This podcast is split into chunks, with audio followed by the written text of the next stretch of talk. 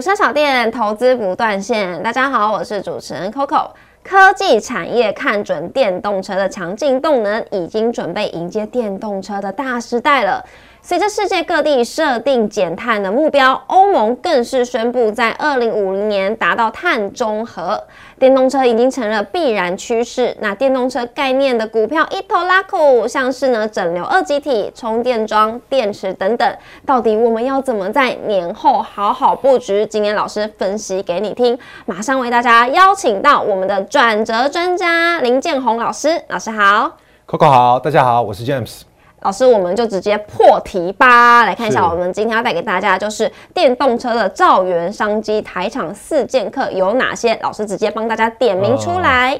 基本上的话，我们大致上可以就是从一个大方向来看哦，一台整车的话，就现在电动车来讲的话，你事实上把它细部分开，包括外面的一个钣金、支架、底盘等等，打开之后，将近有百分之六十，包括一些电子零组件哈，都是 made in Taiwan 了。嗯，所以变说。在这些相关的一个大厂里面，到底有哪些厂是可以最实质受惠大家所谓后续造研商机的哈？所以今天 James 跟跟呃帮大家挑选出四档个股，那大致上的一个方向，从所谓的一个品牌通路，嗯，到自车，到所谓的一个配备相关的，因为现在就酷炫的一个设备嘛，然后包含后续电动车当中它整体占比成本最高的电池这一块。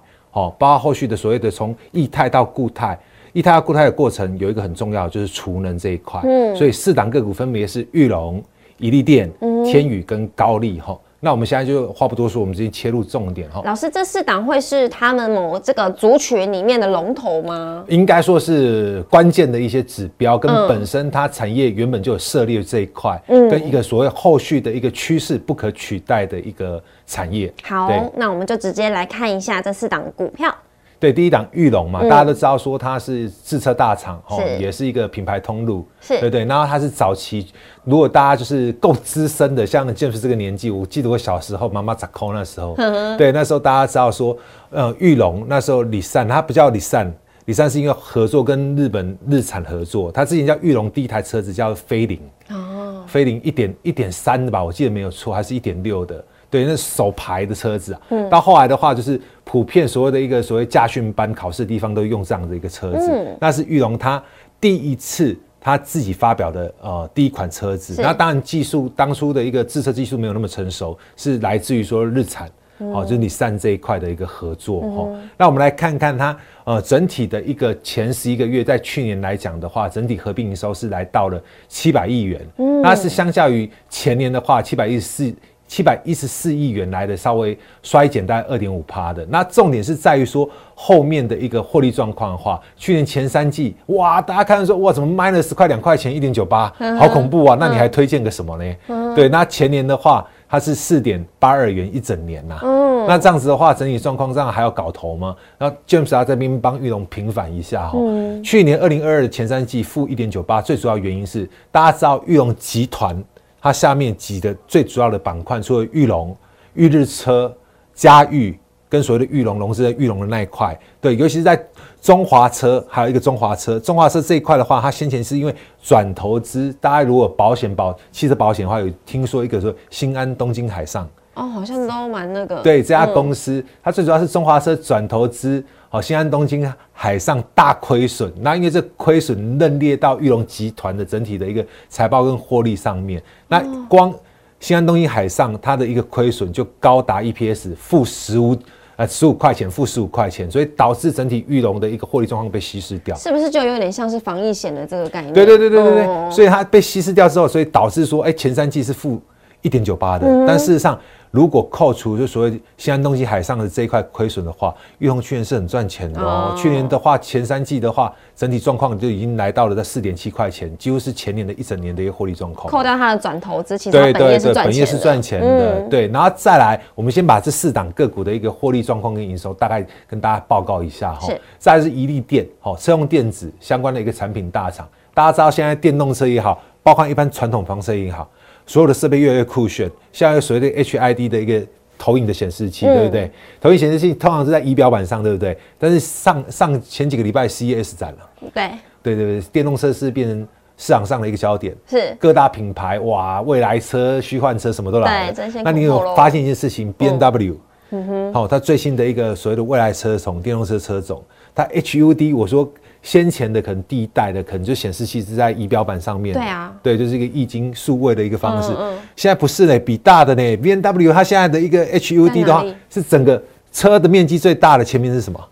挡风玻璃，它是整个前挡整个投射上去，那我把那？雨刷刷一刷，会不会就把它挡住了？不，不会，不会，不会，它就是那种那种立体感，就像我们看《星际大战》那种嗯科幻感了嘛。哦现在越做那种空间感越来越科幻，你知道吗？现在已经进步到这个这个程度了。嗯所以一利店它就是专门专攻这个 HUD、AR、HUD 这一块哦高阶的、嗯高获利的状况，对不对？它前十一季啊，十一个月，sorry，就是啊、呃去年前十一个月的合并营收是三十二点二三亿元，是比前年二十一点六七有没有？成长重了嘛，对不对？趋势对不对？产品高毛利，成长将近快五成。对对，那前前三季获利是二点二二元，那你看二零二一全年才零点八一而已大，是大幅成长。嗯对，再来八一七的天宇，是大家已经讲说，哎，老师，这不是最近台电或者什么相关的什么节能电网储能概念吗？没有错。它除了储能概念以外，它也是电动车概念。嗯，它原本就是一个能够自给自足的一个电池模组的厂商。嗯，然后当然，它现在多数的产品还不是应用在所谓的电动车这一块，但是已经开始跨入这一块。嗯，然后它有优势就在于说，我说自给自足。嗯，它整体的 cost down 荡下来是会有竞争力的。嗯，那你来看去年前十一月合并营收十二点九七亿，哦，前年全年八点五四，哎，成长也几乎是五成以上的一个翻扬对不对？更多，嗯对不对？对那前三季哦，EPS 二点一六，哎，嗯它二零二一是 minus 一点二二的，哎，这等于是是由亏转盈的概念。是的这，种股票都很有爆发力。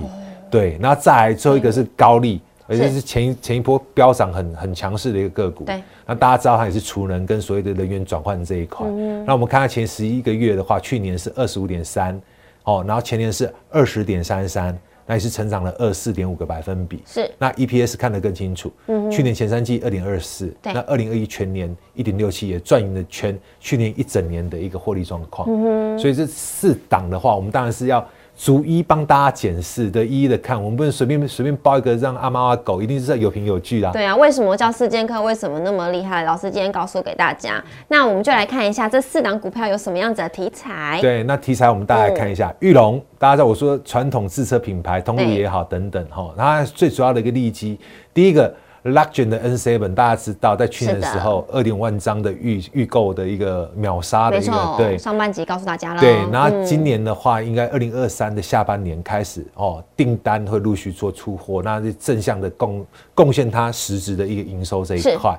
再来第二个，红华先进，好、今年挂牌，牌什么是什么是红华先进？就是玉龙跟红海合资的一家公司，然后玉龙持股占百分之四十九。嗯那大家知道说红海，好、先前我们上一集有提到跟美国的一个 Fisker 合作。合作的一个嗯。新的一个车种，跟后续整体的陆续的车种的一个研发，是 Peer，对，包含了对对，本身玉龙除了 N Seven 以外，后续还有一个 Model C，嗯哼，对这一块相关在所谓跟红海的 M I 曲相关连接之后，它整体的版图持续扩大之下，后续的新的车种，那玉龙是也正向受惠，一个出科技。一个出出自车的一个技术跟安全性，嗯，对，是完全 match 嘛，嗯，所以对它整体的一个获利状况跟营收是绝对是正向的。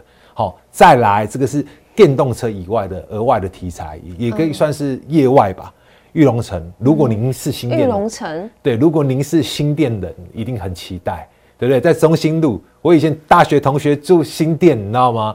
那时候多可怜，天天跟跟我抱怨，就是就是我要逛个街，要过桥，哎，要到景美才可以逛街，因为新店在过去二三十年，它没有一个相对就是可以逛街，就是 shopping 或休憩的地方，人口哎很多，但是没有这样休闲的一个地方，嗯，不是跑过桥到景美。景美夜市，要不然就是到中和中和的环球影城，是都要跑一段距离。但是福音来了，这个题材也已经已经炒了很久，十几年了。终于但终于，玉龙城在二零二三下半年要开始开幕了开幕了，包含你看，大家知道成品书店、知道？信义，对不对？合约到年底，对，对，然后二十四小时以后就是收的收。对，就是往玉龙城这个方向，包含华纳威秀影城也都会入驻，所以这一块对新店人不只是福祉。能到娱乐这一块消费财啊，消费财这一块的话，正向新店人了。对，就恭喜新店人，嗯。恭喜有恭喜有。对，再来第二个一利店，我说现在就比酷炫嘛，对不对？刚刚讲说 CS 展 B W，甚至整个投影在前面的前挡玻璃上面，没错，越做越炫呐。然后就在于说高高毛利的 HUD 营收比重持续增加。大家知道说，一利电它最主要的一个产品组合的三大区块，除了毛利最高的 HUD，就所谓的抬头显示器，现在所谓的 AR HUD，甚至到二点零的，好再升级版，就是甚至整个大的一个前挡玻璃都投射上去的一个技术。嗯，好，另外一个是 ADAS，就是自驾辅助系统，嗯，跟所谓的一个呃主机板的一个载板相关的影音娱乐，这是它最主要的三个产品的组合的营收来源。然后目前的哈，它积极的在 HAD 跟所谓的 ADAS 这一块做一个持续成长拓产的动作。那目前以 HUD 这一块的话，比重是最多的，高达百分之三十二，而且陆陆续续的在需求之下，还有持续增加的状况，这对它整体的营收跟获利是持续做一个正向的一个益助。哈。再来，我们提到，以上一集也提到比亚迪效应，何为比亚迪效应？我们说比亚迪是上半年它的一个所谓的销售量超越了特斯拉龙头，对不对？那你要知道哦，这个东西会在中国的市场会。大发酵吗？对，会有一个品牌效应跟一个追逐的一个竞竞赛的一个关系。为什么？因为宜利电它是中国前五大车厂，是包含一汽，哦，跟所谓福利汽车的供应商。嗯，那比亚迪电动车这边大成长，跟整体的一个趋势。那中国这边热销之后，其他品牌会不会有有有跟风追价的一个方式？一定会啊！对，那都这么强，在需求上面的话，订单势必溢注一利店的一个整体营收跟后市嘛。好，对，那再来呢？天宇，大家想说啊，老师这节能除人题材，对，讲多久啦？你讲对了一半。对，第一个就是在于它除人的这一块，它是因为受惠到美商。普威的一个除人柜的一个代工，而且是台湾独家代工这一块，哦，促使它刚才我们看到它整体的获利，甚至说它它的营收几乎都是哦倍数，或者说等于是五成以上的一个成长。对，最主要就是因为它受惠它代工这一块整体的比重，哦，营收来源大概已经调升到六成之上。那你大家知道说除能这一块是一个最主要趋势，对，哦，缺电这一块替代性能源能源呢的研发，对不对？所以它目前的订单除了跟普威。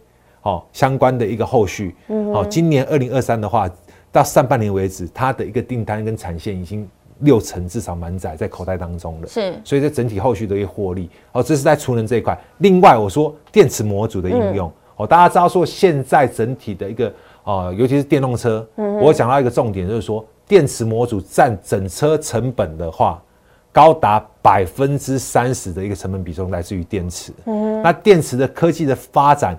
从现在所谓的个磷酸铁，哦，磷酸铁锂电池，到所谓啊三元系电池这一块是液态电池之后，后续的一个趋势会往固态这一个做一个发展。那固态电池你要成型之前，储能这个就成为一个关键。所以天宇在所谓它有所谓原先电池模组的一个开发能力，加上储能这一块跟普威合作之后学习到的一个技术之后，它在台湾开始就是设一条边的一个供应跟维修的一个一个相关的一个。哦，厂房已经开始在营运了。那所谓的整颗的，嗯，大家知道说，呃，所谓的一个呃电池哦模组这一块的话，电芯又是一个最主要的一个供应的一个主要的一个材料。嗯，它有独家所谓，包括对外那对岸的德林时代也好，或者日本的一个东芝。它不需要透过所谓中间商来取得这电芯的一个取得，它可以直接跟他们做一个索取，所以整体在电电池模组成本开发上面跟技术上面，它是相对有竞争优势的。在整体的一个电动车市场持续扩大，台湾也朝向这一块的话，对，它势必会正向优惠，嗯，受惠的，是对。那最后呢，高利，高利股价。哦，前一阵子很强，嗯，它也是一样，就是除能概念。那它最主要是说热交换器跟热棒这一块，尤其在热交换器，刚刚讲到电动车发展的过程，嗯，然后电池模组又是电池这一块，又是电动车里面成本最高的，高达三成，嗯，那从所谓的个磷酸铁锂到三元系，从液态转向固态的过程当中，我刚刚提到所谓的一个储能概念是非常重要。那你要做储能电池的话，你必须有一个很重要的元元件呐。这个就是所谓的热交换器，那高丽热交换器就是它的强项。热交换器哦，热交换器储能的一个一一一个最主要的一个关键元件。对，那下面的话 Edge 这个最主要是大家知道的话，应该它是就是全球最大的一个所谓电池材料的一个呃所谓的一个研发的一个公司哦。嗯。那因为 Blue e n g e 是呃高丽的主要厂商，然后先前的话。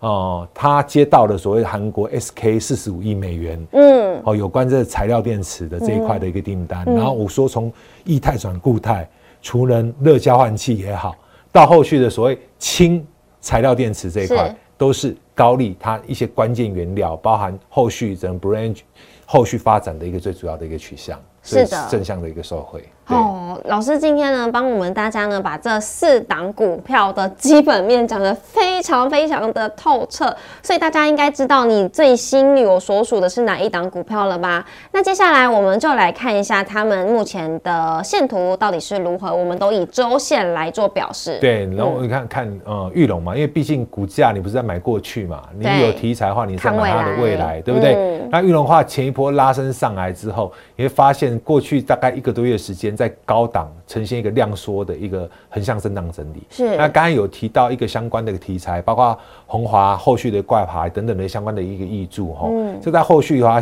可能在过年回来之后，我觉得玉龙只要能够连续放量的话，有机会再来过前高七十一块的一个位置。放量就是量放到比前高还要来的高。也不见得，它可能它可以是蚕食，也可以是鲸吞呐。哦。但是就是看说过程的发展，量价关系是怎么样发展。但是你。结论就是说，它过七十一块钱高，机会是很大的。是的，那大家有提醒，老师有提醒大家喽。玉龙就是以量来做观察，下一档 E D 电，E D 电 H U D 啊，A D S 相关的。对，那这个你看上面我画了一条线哈，这也是周线来看，是这个下降趋势线。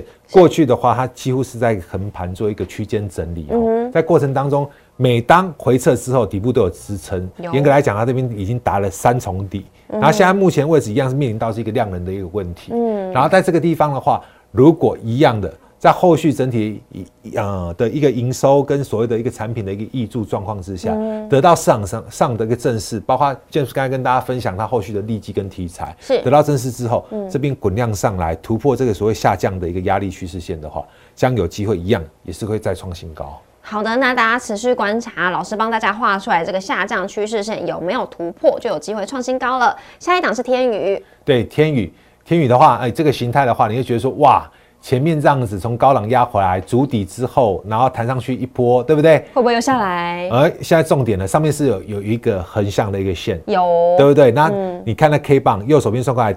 第二根放量的长红 K，高点是五七点七，也是近期它股价的高点。是，那这条线最主要用意是五七点七也回到了它先前哦前一波的高点，有一个十字黑 K 有没有？有。对，一个高档的位置，在这个地方如果近期的话，股价能够守稳，就是说带量哦这一波高点五七点七的红 K 这个区间当中，而陆续滚量之后。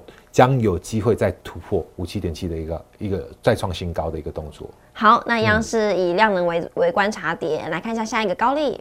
高利就是摆明就是多头多的一路涨，对不对？一路涨。你从去年七月份这样一路一直涨。然后先前一九三点五，几乎是等于是哦，从五十块翻上去，等于百分之四百的翻扬。对，好，那最主要它就是买一个梦，买一个真实的题材。